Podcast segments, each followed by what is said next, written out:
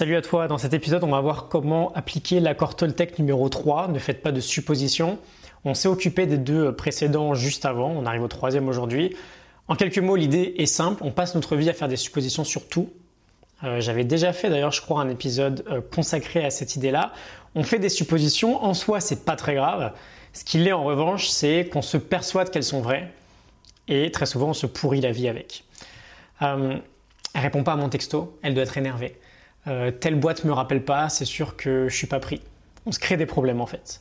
Et c'est vraiment une sage idée d'arrêter, c'est quelque chose que j'ai pas mal réussi à faire ces trois dernières années. Parce que d'une part, on fait des suppositions dans le mauvais sens, elles sont toujours négatives, et surtout parce que d'autre part, dans 98% des cas, 99%, elles sont complètement fausses en fait.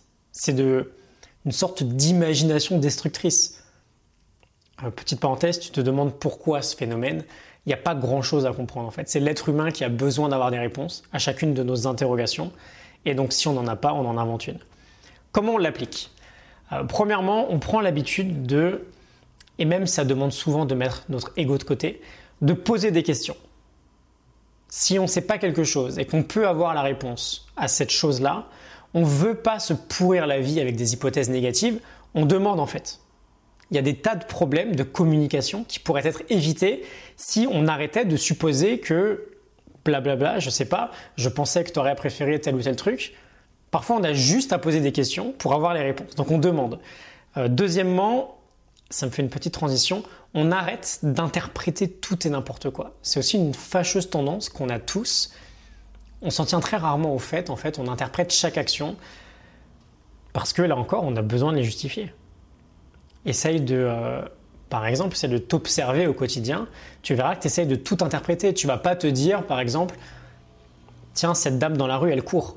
Tu vas te dire, tiens, cette dame dans la rue, elle court parce qu'elle est sûrement en retard. Et euh, bon, ça c'est un détail, on s'en fout complètement. Mais on veut s'entraîner en fait à ne pas interpréter tout ce qu'on peut dans notre quotidien. Et troisièmement, c'est un exercice assez intéressant, je pense. On l'a vu, hein, tout ce qu'on va dire ou tout ce qu'on va penser sur les autres reflète directement notre propre personnalité. Et très souvent, on fait des suppositions qui reflètent directement nos peurs. Par exemple, le euh, elle répond pas à mon texto, elle doit être énervée. Il y a peut-être une peur cachée derrière de, euh, je sais pas, de solitude par exemple. Euh, telle entreprise me rappelle pas, c'est quasiment sûr que je suis pas pris. Il y a peut-être une peur de l'échec qui est derrière. Et ça peut être intéressant du coup de noter bah, si on n'est pas en train en fait de projeter une peur à travers différentes suppositions. Voilà, trois clés pour euh, arrêter de faire ces euh, foutues suppositions. Je te laisse la morning note en description si tu veux creuser.